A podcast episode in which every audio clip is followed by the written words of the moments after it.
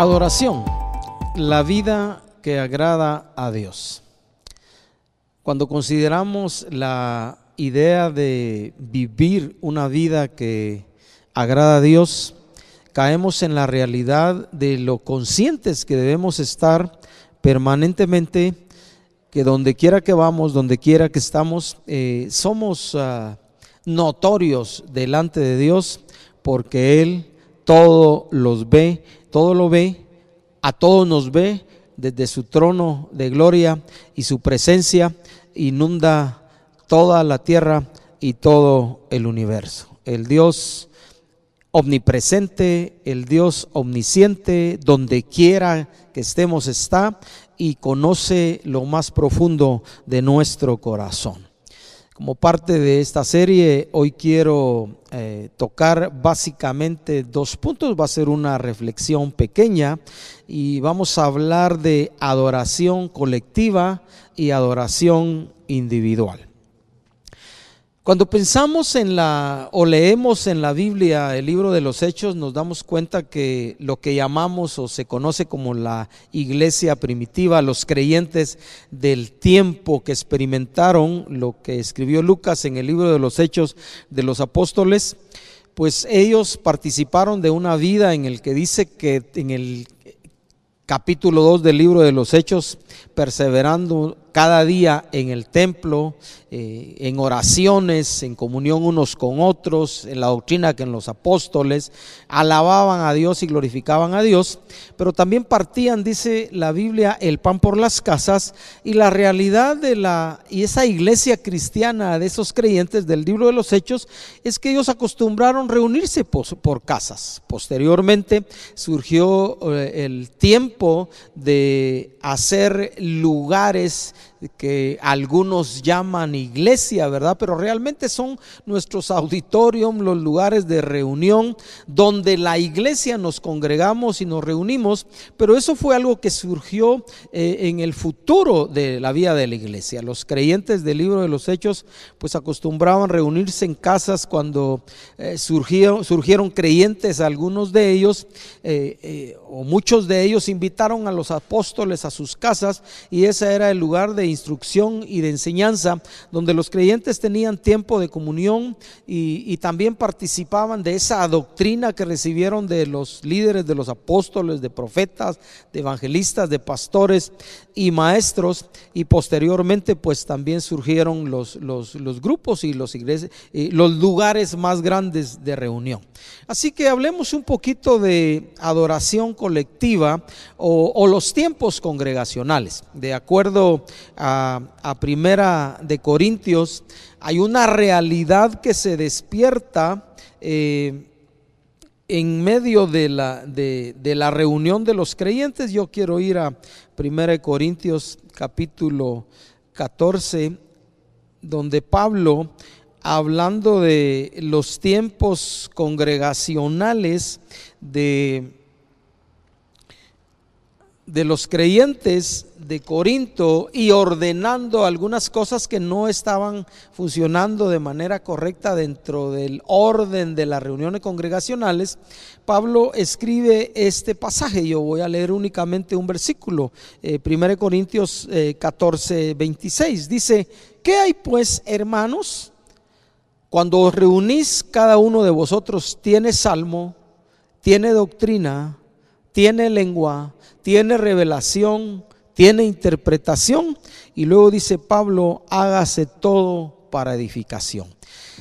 Y es que una serie de, de, cosas ocurren o pueden ocurrir en los tiempos congregacionales en medio del tiempo que nosotros tenemos en ese lugar como grupo, como colectividad, como creyentes en el Señor, como hermanos en la fe, pueden pasar una serie de cosas en medio de todo ese tiempo que apartamos para adorar a Dios en medio de la fraternidad, en medio de la comunión con los hermanos.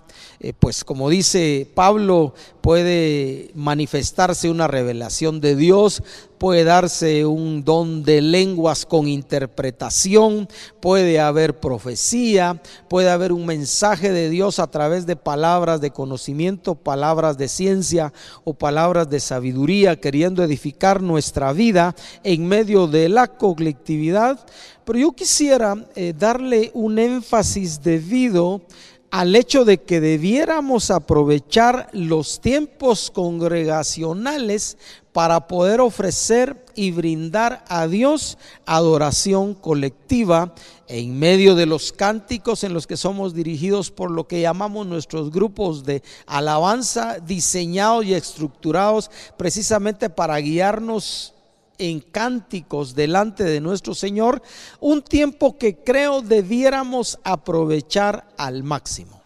Creo que los tiempos congregacionales pueden cobrar un sentido diferente en nuestra vida, en nuestro corazón, si le damos la importancia de vida y estamos conscientes del hecho de que como parte de una familia en la fe, de una iglesia local, nos reunimos para bendecir para alabar a Dios por medio de esos cánticos en los que somos también dirigidos por un grupo, pero también en medio de todo lo demás que se hace en los tiempos congregacionales, una reflexión de la palabra, un tiempo de oración eh, unos por otros eh, en este tiempo por la pandemia, con cierta reserva por guardar protocolos también, pero aprovechando todo ese tiempo una hora, hora y media, dos horas que tengamos de reunión, debiéramos aprovecharlos para adorar a Dios. Desde hace tiempo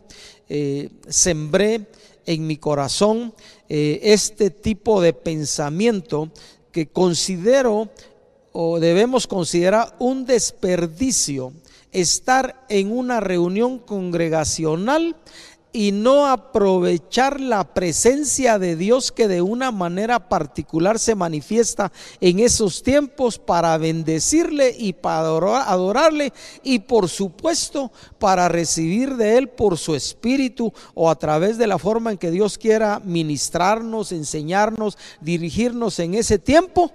Es un desperdicio no aprovecharlo. Si nosotros en esos tiempos congregacionales disculpe la expresión que voy a usar, andamos en otra onda. ¿verdad? Eh, en este tiempo es muy popular, es muy común. No quiero ofender absolutamente a nadie que está escuchando esta reflexión, pero mire, las redes sociales, los mensajes de WhatsApp nos han metido en un rollo tan particular que aún es muy común a cierto nivel en diferentes lugares ver a personas prendidas en sus teléfonos a la hora que debiéramos estar conectados y prendidos en la red de Dios, que es una red permanente, y conectados con Dios en el ambiente particular que se despierta en los tiempos congregacionales, tiempos de adoración colectiva, como aprendí hace muchos de alguien, en esos tiempos congregacionales un solo ser debiera ser la audiencia y no precisamente nosotros. Los tiempos congregacionales debieran girar alrededor de bendecir, de adorar y de glorificar a Dios y Dios debiera ser la única audiencia y todos nosotros nos unimos a ese tiempo para poder bendecir y poner a, Dios en el lugar que le corresponde en nuestros tiempos congregacionales. Los tiempos congregacionales no fueron diseñados, aunque así pareciera que se ha tomado por algún tiempo para nosotros, ¿verdad? Perdón. No sé si usted ha escuchado o le ha pasado o comentarios que se hacían o que todavía pueden hacerse. Eh, hoy eh, el servicio, hoy el culto no estuvo bueno. Hoy la alabanza no estuvo buena. Pareciera que el culto o la alabanza o los tiempos de cánticos fueran diseñados para nosotros o para que la gente, los creyentes se sientan bien en lugar de ser dirigido para Dios. Y eso ya es poder, eh, ya es, eh, considerando esta idea, sentar una base muy particular en el hecho de que los tiempos congregacionales debieran girar alrededor de bendecir y adorar a Dios y que Dios pueda ministrarnos como Él quiera también en ese tiempo, porque ciertamente debiéramos aprovechar la presencia y la manifestación de Dios en, en nuestros tiempos de adoración en grupo grande o en grupos pequeños. Dios debiera ser o debe ser la única audiencia en ese tiempo y todos los que estamos en un X o Y eh, reunión de iglesia en el hogar, grupos de mujeres o de jóvenes o tiempos de domingo en el que generalmente nosotros, en nuestro caso, nos reunimos, otras congregaciones, otros grupos o ministerios se reúnen también entre semana, Dios debiera ser la única audiencia para recibir de nuestro corazón nuestros tiempos de armonía y de unidad en el amor del Señor. Mirad, como dice el salmista, mirad cuán bueno y cuán delicioso es habitar los hermanos juntos en armonía y juntos hacer disfrutar a Dios de nuestro corazón ofrecido y dedicado a Él por medio de cánticos, aplausos y otras expresiones físicas y particularmente la actitud que le damos a Dios en los tiempos congregacionales. Adoración colectiva, los tiempos congregacionales. Siembra esa semilla en tu corazón. Y en la siguiente reunión que participes, sean de un grupo pequeño o de toda la iglesia local a la que tú te congregas, en la que tú estás, Acuérdate de esto, es un tiempo diseñado para ofrecerle y dedicarle a Dios toda nuestra atención y particularmente todo nuestro corazón, porque adoración se trata, como ya vimos en otro tema, poniendo una base de lo que es la adoración, es un asunto del corazón. Y Dios busca adoradores que le adoren en espíritu y verdad. Adoración congregacional, adoración colectiva. Y pasemos ahora al otro punto de esta reflexión, a la adoración individual. Y permítame eh, leer un concepto de Ernest Gentil en un libro que se llama Adora a Dios. Él escribió estas oraciones. Nadie debería minimizar la importancia de mantener una vida de adoración personal. Y en palabras de él, él añade esta, esta es la única actividad que una persona puede hacer que perdurará por la eternidad. Es decir, que debiéramos dar a la adoración individual la importancia de vida porque generalmente nuestra vida de familia, de casa, de trabajo, de calle, dependiendo de la actividad que nosotros realicemos en la vida, donde quiera que vamos, donde quiera que estamos, debiéramos adorar. ¿verdad? Adorar a Dios es algo que también haremos por la eternidad, entendiendo que adorar es un estilo de vida, es una forma de ser que involucra lo que somos, todo lo que somos y todo lo que hacemos, ¿verdad? Eh, voy a leer más adelante otra otra idea y que mencionábamos también otro concepto de otro escritor eh, de, de apellido Hayford que y que tiene que ver con lo que yo mencionaba en una de las primeras charlas de esta serie. La adoración es mucho más que música y tiene que ver mucho más con los tiempos de cánticos congregacionales o en la música que tú y yo podemos aprovechar en la casa, de la radio, de la televisión o en lo personal, en nuestro teléfono, donde tengamos música para tener un tiempo también de adoración a Dios por medio de cánticos. Debiéramos estar conscientes y dar a la adoración que le ofrecemos a Dios en lo personal, en lo individual, el lugar que se merece en la vida, porque adoración, como ya mencionamos y lo vamos a seguir repitiendo en estos temas, adoración es toda nuestra vida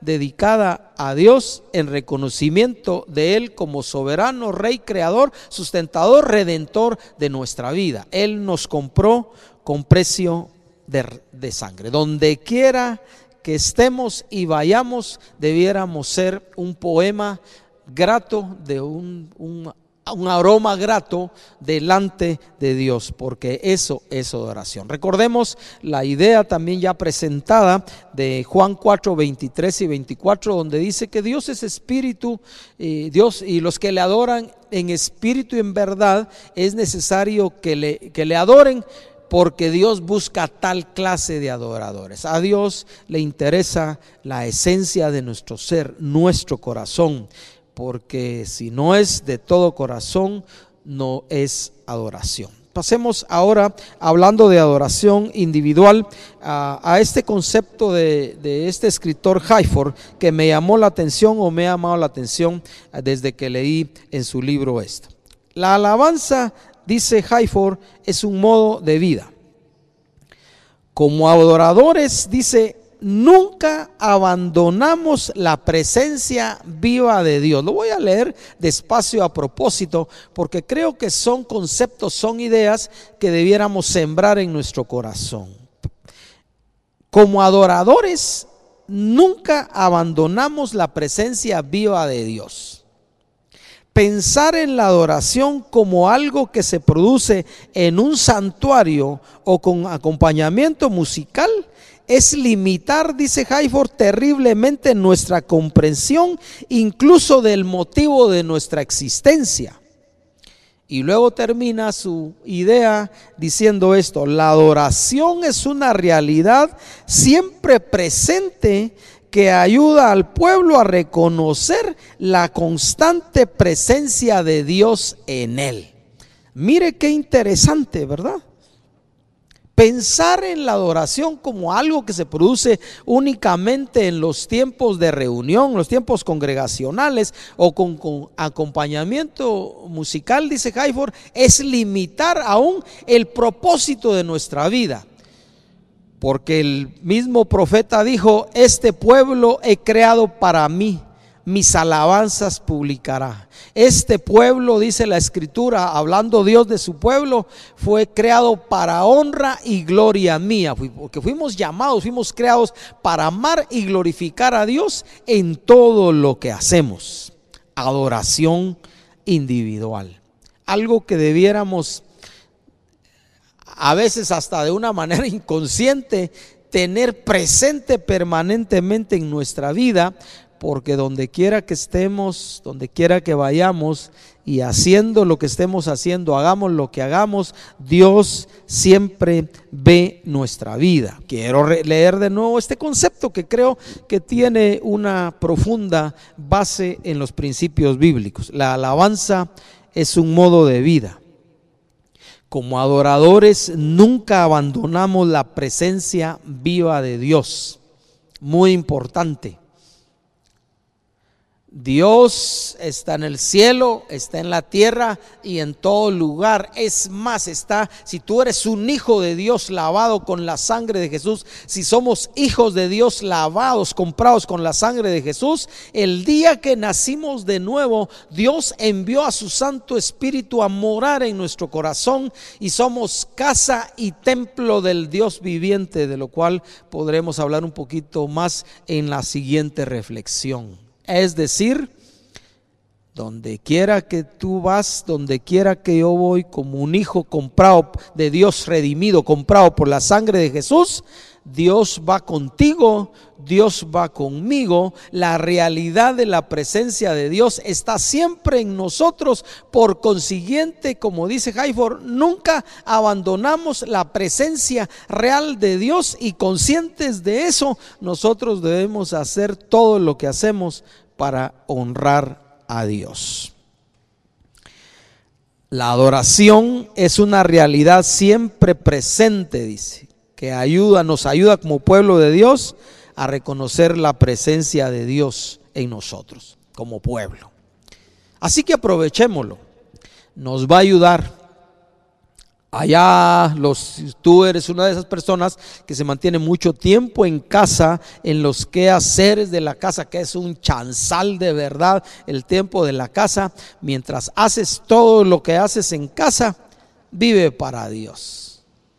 Sácale una sonrisa a Dios mientras limpias la casa, mientras lavas la ropa, mientras haces la comida para tu familia. Saquémosle una sonrisa a Dios mientras vamos para el trabajo, los que salimos de la casa todos los días o cinco o seis días de la semana a trabajar fuera de casa también. Saquémosle una sonrisa a Dios. Tratemos con amabilidad a todas las personas que miramos todos los días en la calle, en la camioneta, en el bus, en el trabajo. Adoremos a Dios, vivamos a Dios mientras hacemos eso. Saquémosle una sonrisa a Dios mientras vamos o mientras vas al mercado o al supermercado o a la tienda. Saquémosle una sonrisa a Dios mientras hablamos con los vecinos o mientras compartimos con la gente, porque estamos hablando y compartiendo cosas sanas y cosas saludables, cosas que edifican cosas que bendicen a la gente y que honran a Dios, porque adoración es un estilo de vida. Allá mientras trabajamos en nuestros lugares de trabajo, saquémosle una sonrisa a Dios porque estamos conscientes que Él nos está viendo y estamos nosotros conscientes y ocupados haciendo lo que debemos hacer, invirtiendo nuestra vida en aquello para lo que fuimos contratados por el lugar donde trabajamos y haciéndolo bien, porque lo hacemos para agradar al ojo que nos ve desde los cielos, más que para agradar al ojo que nos ve desde la tierra. Nos interesan los aplausos celestiales, nos interesa, nos debe interesar la aprobación de Dios, porque entonces tendremos testimonio si Dios aprueba lo que hacemos, de que ciertamente estamos viviendo para adorar a Dios. La adoración individual, algo que hacemos donde quiera que vamos y donde quiera que estamos, es algo que debemos darle el valor y estar conscientes de ello, porque entonces Dios nos facultará por su espíritu para vivir de una manera mejor. El espíritu que Dios hizo habitar en nosotros, dice la escritura, nos anhela celosamente para Dios. Y Él siempre está allí. Quiera Dios que nuestra siguiente reunión o todas las reuniones que aquí en adelante Dios en su gracia nos permita tener en grupos pequeños en los tiempos con la congregación, sean grupos en los que sean reuniones, sean tiempos en los que en grupo congregacionalmente conscientemente adoremos a Dios. Hagamos lo que hagamos en esos lugares, lo hagamos para honrar a Dios. Quiera Dios que donde quiera que vamos de aquí en adelante, sea en autobús, sea en carro, sea en bicicleta, sea en moto, sea a pie, en la casa, en el trabajo, en la calle, con los amigos, mientras tomamos un café, nos, nos encuentre Dios adorándole y glorificándole, porque adoración es un modo de vida. Alabar y vivir para Dios es un modo de vida con lo cual mostramos a Dios nuestro amor y obediencia a Él. Padre, queremos darte gracias por el privilegio que tenemos de ser tus hijos, de ser tu pueblo y poder alabarte y bendecirte desde lo más profundo de nuestro corazón, entendiendo, Señor, que donde quiera que estemos, donde quiera que vayamos, haciendo lo que hacemos en la vida cada día. Señor, nosotros vivimos para adorarte a ti, porque adorar es una forma de ser, es un modo de vida. Y gracias Señor por las oportunidades que nos darás de aquí en adelante de reunirnos en grupos pequeños o en los tiempos congregacionales, en la iglesia local de la que formamos parte, donde también queremos honrarte a ti y hacer que en ese lugar tú seas la única audiencia recibiendo de nosotros el reconocimiento que mereces por el hecho que eres Dios. Gracias Padre por llamarnos a esta relación tan particular y tan especial en la que tenemos la oportunidad de honrarte, de servirte a ti y solo a ti. En el nombre de Jesús. Amén.